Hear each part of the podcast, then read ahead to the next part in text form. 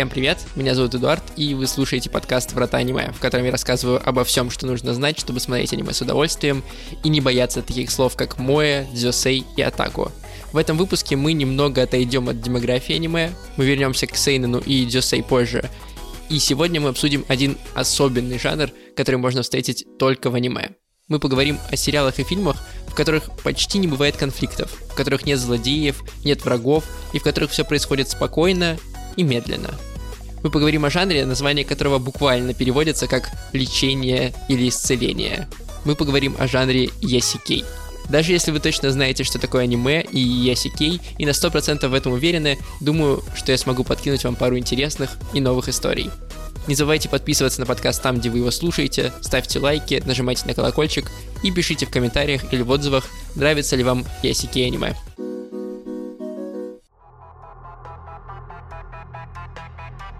Каждый вечер возле дома женщины Оноэ Нуи выстраивались черные лимузины. Мадам Нуи владела рестораном в этом же доме. Он пользовался успехом, и со стороны могло показаться, что он теперь работает круглосуточно и устраивает какие-то особенные вечера. Но это было не совсем так. Только несколько лет спустя соседи и вся Япония узнали, что посетители мадам Нуи приезжали к ней вовсе не за изысканной едой. Мужчины в темно-синих костюмах приезжали для того, чтобы отдать дань уважения таинственному жителю дома мадам Нуи, лицу, которое являлось самым важным игроком на японском рынке акций в те времена. Этим жителем была керамическая жаба. По словам самой мадам Нуи, эта жаба могла предсказывать будущее. Она могла сказать, какие акции вырастут в цене на бирже, а какие упадут. Индустриальный банк Японии особенно благоговел к жабе мадам Нуи. Начальники отделов из токийского офиса индустриального банка садились на скоростной поезд в Осаку, чтобы присутствовать на еженедельной церемонии, на которой жаба говорила. По прибытии в дом мадам Нуи банкиры из индустриального банка вместе с элитными брокерами приступали к ритуалу. Для начала им нужно было похлопать жабу по голове. Потом они читали молитвы перед несколькими статуями Будд в саду мадам Нуи. Наконец, сама мадам Нуи занимала свое место перед жабой, входила якобы в транс и выдавала пророчества, какие акции следовало покупать, а какие продавать. Финансовые рынки Токио подали в трепет от этих предсказаний.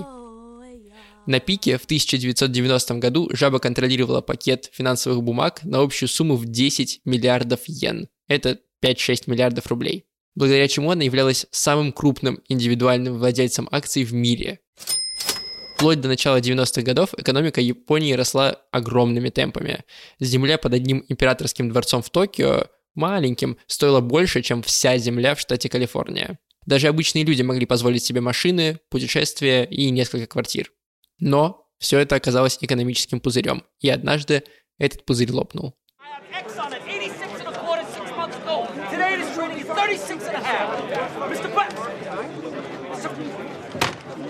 За несколько месяцев упала стоимость земли, упали акции, сотни компаний обанкротились. Несмотря на все усилия банкиров мадам Нуи и Жабы, ее империя тоже рухнула.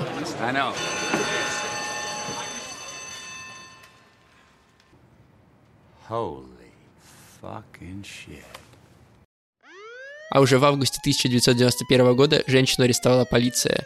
Следователи обнаружили, что ее первые займы были получены с помощью фальшивых документов. Банкротство мадам Нуи привело к убыткам ее кредиторов на сумму почти 270 миллиардов йен. Оно привело к отставке председателя Индустриального банка Японии и краху еще двух банков. Леди Пузыря, как ее называла пресса, на годы села в тюрьму, как и ее банкиры-покровители. Следующее десятилетие японцы прозвали потерянным десятилетием. Люди, которые до этого находились в эйфории от экономического роста и верили всяким жабам, оказались буквально на улице, если не в тюрьме. Правительство как могло пыталось снизить удар, даже вкладывало деньги в частные компании, но все это не работало. Прибавьте к тому же практику пожизненного найма, которая была распространена в Японии. Представьте, вы устроились в жизни, закончили школу, закончили университет, у вас контракт на всю жизнь, а потом в один день компания, где вы должны были до старости работать, исчезает, закрывается. Куда вам идти? Потерявшие все в кризис люди стали искать новые смыслы. И приходили в религию. Именно в 90-е годы в Японии возникла тоталитарная секта Аум Синрикё, последователи которой верили в грядущий Рамагеддон, конец света. Сейчас эта секта запрещена в десятках стран мира, в том числе в России, но в те годы она существовала вполне официально и даже участвовала в выборах в парламент Японии. Так было до 95 -го года. Тогда, не попав в правительство через выборы, последователи секты совершили террористическую атаку в метро Токио. Они распылили сразу на пяти станциях отравляющее вещество зарин.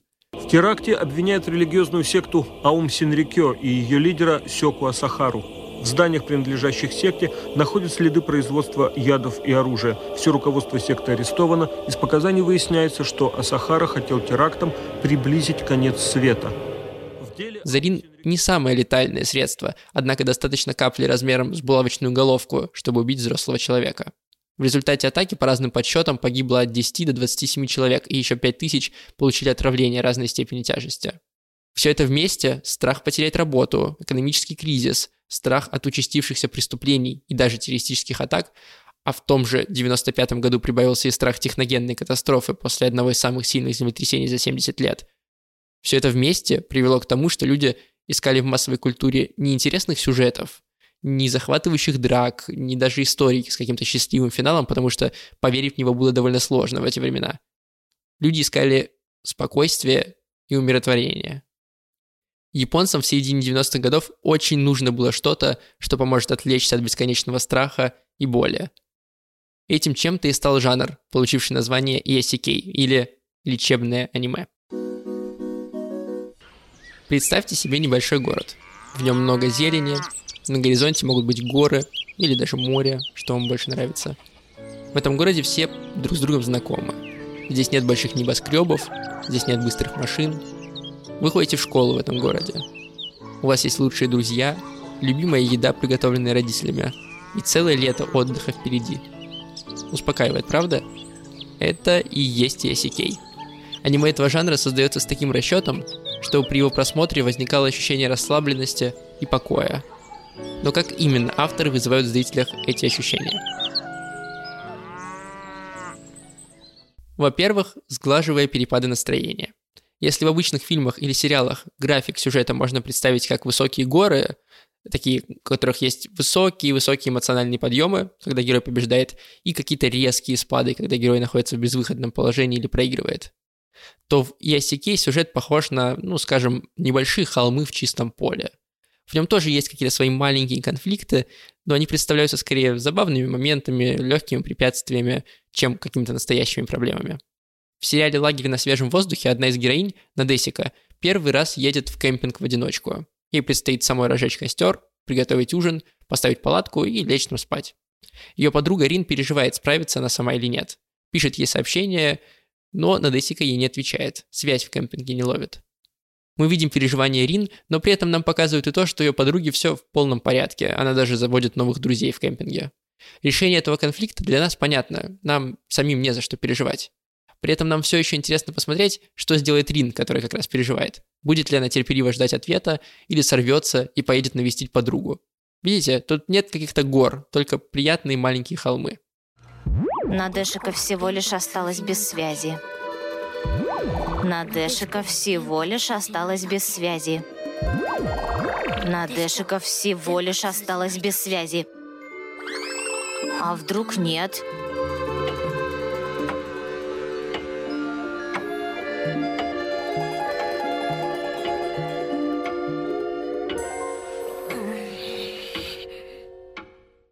Сюжеты Ясикеев посвящены обычно простым вещам. Жизни с друзьями, семьей, спокойным хобби вроде рисования, музыки или даже рыбалки, походом в школу, готовки еды. В Ясикеях могут быть какие-то элементы фантастического, но это скорее редкость и обычно служит просто поводом для необычного взгляда на привычные вещи, на привычные занятия. Например, герои не просто гуляют по лесу, а собирают лечебные травы для ведьмы. Но по своей сути это все остается той же самой прогулкой по лесу. Сглаживать настроение помогает и полное отсутствие антагониста, злодея, то есть. Вообще зла, как такового в Исикеях нет. В одной из серий аниме «Полет ведьмы» в маленьком городе появляется странное существо в маске. Оно явно ищет наших главных героев. Если бы мы смотрели обычное аниме или фильм, это 100% был бы злодей, который замышляет что-то нехорошее. Девочка Тинацу, которая первая видит это существо в аниме, принимает его ровно за такого злодея. Но полет ведьмы – это Ясикей, Поэтому существо оказывается всего лишь предвестником весны, добрым существом, которое дарит девочке Тинацу растения в горшочке. Я прошу простить ее. Она впервые видит предвестника. Думаю, вы застали ее врасплох. Вовсе нет. Это моя вина, что появился так внезапно. Прости, что напугал тебя. Ох, кажется, я ей не нравлюсь. Чинацу, не бойся ты так. Он предвестник весны. Еще одна лечебная вещь в арсенале Исикеев – это картинка, изображение. Большая часть произведений этого жанра рассказывает о событиях, которые происходят рядом с природой. Чаще всего в маленьких городах или в приятных путешествиях. Созерцание природы производит на человека успокаивающий эффект. Даже если это всего лишь рисунок этой самой природы. Почему и как работает этот механизм в нашем мозге, ученые еще до конца не знают. Но одно из предположений заключается в селективности внимания. Когда мы смотрим на природу, перед нами происходит множество мелких изменений. Колышутся листья, дрожит гладь воды, поют птицы. И ни на одном из этих изменений нам не нужно концентрироваться. Такое отсутствие необходимости прицельной концентрации и помогает расслабить мозг. Это довольно четко согласуется с японским эстетическим принципом «моно но аваре». Буквально это переводится как пафос вещей, а еще можно перевести как сопереживание вещам. Это принцип, который подразумевает осознание непостоянства, мимолетности жизненных мгновений, которые следует запечатлевать до того, как они исчезнут из реальности. Например, когда мы наблюдаем за осыпающимися листьями, которые ветер срывает с веток и уносит куда-то лететь. Это вот мононавар, если вы восхищаетесь и э, получаете от этого удовольствие. Тот же принцип и тот же механизм расслабления используется в Ясикеях. Показывая нам природу, ее мелкие изменения и спокойный размеренный ход событий, Ясикей расслабляет нас и дарит покой а увлекает он нас как раз вот этими какими-то мимолетными, красивыми моментами, которые навсегда останутся в памяти, а в жизни просто уйдут бесследно. Есть примеры ясикеев, которые не происходят в дикой природе. Например, Кион или наброски Хидамария. И тем не менее, они тоже находят способ создать какой-то расслабляющий опыт через визуальное упрощение фонов, когда мы видим все, ну, как будто бы на белой бумаге или с простыми геометрическими фигурами. Или, например, через показ еды или игры на музыкальных инструментах, которые тоже могут рассеивать наше внимание таким образом.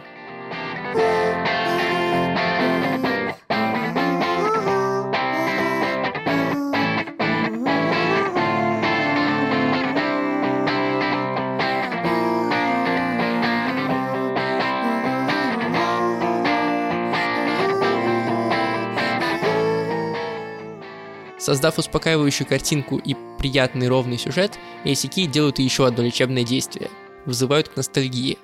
Хотя это кажется противоречивым, но легкая грусть и сентиментальность хорошо влияют на наше настроение и самочувствие.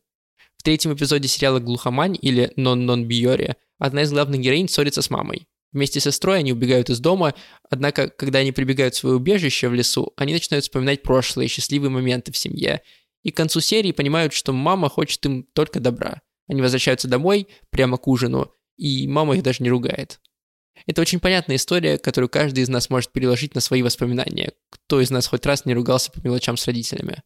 И каждый может переложить это на свою ностальгию по счастливым моментам, когда о нас заботились и готовили нам вкусную еду. Такие моменты ностальгии регулярно появляются в ACK и помогают им лечить своих зрителей. О, помню! Ты это написала в детстве? В тот раз ты тоже убежала сюда после ссоры с мамой. И даже меня с собой утащила. Такое и правда было? Ты тогда сказала, что голодная, и нарвала вон той травы. И потом от ней тебе стало плохо. Я это помню. Стой, а что случилось после этого? Помогает расслабиться и легкий юмор. В то время как комедийное аниме всеми силами будет заставлять вас смеяться до колика в животе, зачастую используя какой-то абсурдный юмор, ACK будут стремиться вызвать вас какую-то простую улыбку. В уже упомянутом мной сериале «Полет ведьмы» есть сцена, в которой главная героиня рассказывает о своем вещем сне подруге и предрекает той какое-то счастливое событие в этот день. Подруга смеется, и этот момент быстро забывается, когда сюжет увлекается другим действием – готовкой еды. Проходит 20 минут серии, она заканчивается, идут титры, и вдруг мы видим сцену, в которой та самая подруга сидит дома и все время смотрит на часы, ожидая то самое обещанное счастливое событие. Эта сцена отлично работает на то, чтобы поднять настроение. Вы не будете смеяться от нее в голос, но вам будет приятно, что такая маленькая деталь играет через всю серию. Более того, вы, возможно, даже вспомните себя, когда вы читали случайно какой-то гороскоп, в который, конечно, не верите, а потом весь день искали для него подтверждение. Это мило и узнаваемо. Знаешь, это был необычный сон. Нао. О чем ты? Сны ведьм, как известно, являются вещами. В наших снах мы можем видеть будущее. Что, серьезно? Так значит, сегодня у меня большая удача? Хотя занятия уже закончились. Но не советую в это так сильно верить. Наконец, последняя важная деталь лежит как раз в том, что происходящее в Исикиях – это мило. У японцев есть слово «кавайи», и оно переводится как «мило», но оно немножко шире, чем просто «мило».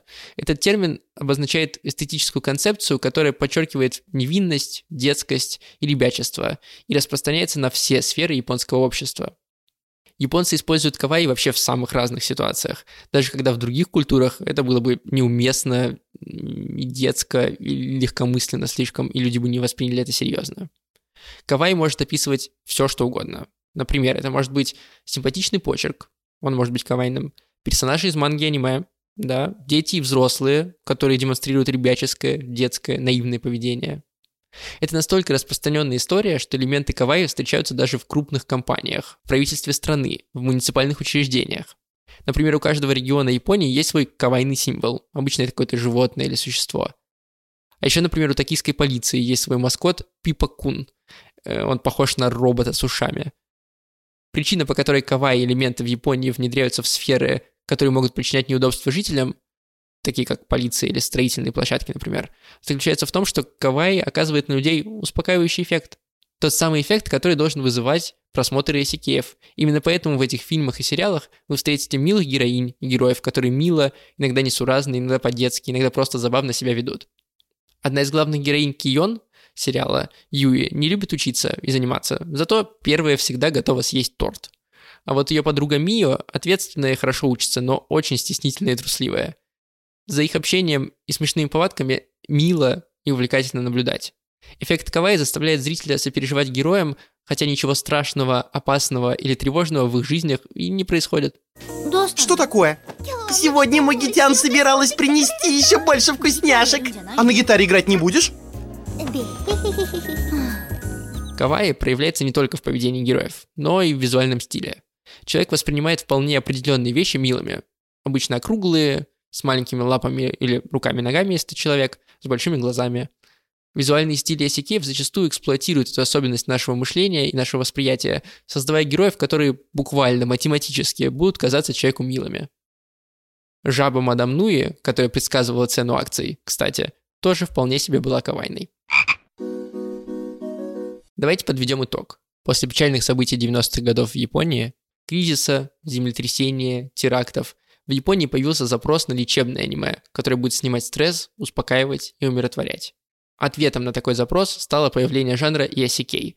Аниме в этом жанре создано специально для того, чтобы помогать при тревоге и стрессе. В аниме этого жанра нет яркого сюжета, все события концентрируются вокруг простых, бытовых, всем знакомых вещей. Истории чаще всего происходят в декорациях природы, маленьких городов, какой-нибудь спокойной школы. История использует ностальгию, легкий юмор, милых героев с кавайным дизайном для того, чтобы создать у зрителя приподнятое настроение. На самом деле достаточно посмотреть какое-то одно аниме в этом жанре для того, чтобы понять, в принципе, из чего оно состоит и как оно работает. Давайте я посоветую вам некоторые сериалы, которые сегодня хорошо и интересно будет смотреть. Здесь я не буду называть два аниме, а просто перечислю те картины, которые стали основой для этого пока еще молодого жанра. Многие из них я сегодня уже упоминал. Это «Лагерь на свежем воздухе», «Кион», «Глухомань», «Полет ведьмы» и «Наброски Хидамари». Вы можете начать погружение в этот жанр с любого из них. Я оставлю их название и в описании эпизода, так что не стоит перематывать и пытаться слушать, как они называются. В описании есть название. Жанр ICK явно придется по вкусу не всем. Да, аниме ограничено на самом деле только фантазией автора, и в анимации может происходить все, что угодно. Огромные титаны, магия, взрывы. И осознанно выбирать истории, где самым захватывающим моментом серии может стать нарезка огурцов к ужину, ну, это осознанный какой-то серьезный выбор, и его может сделать не каждый. Однако, как мне кажется, именно сейчас, в современном мире, Не только японцы ищут хоть чего-то, что может успокоить при тревоге и снять стресс. И ESK может как раз в этом хотя бы немножечко напомочь.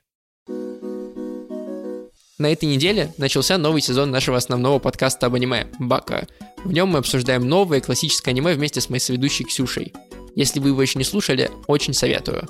Из-за возвращения Баки эпизоды «Врат аниме» будут теперь входить реже и нерегулярно. Но не теряйтесь, мы обязательно с вами еще обсудим другие важные термины, жанры и особенности аниме-индустрии. А пока пишите в комментариях на YouTube или в нашем чате по ссылке в описании, какой ваш любимый ESK сериал или фильм и почему он вам нравится, конечно. Подписывайтесь на подкаст там, где вы его слушаете, ставьте лайки, нажимайте на колокольчик, пишите комментарии или отзывы, если вы в подкаст-приложении.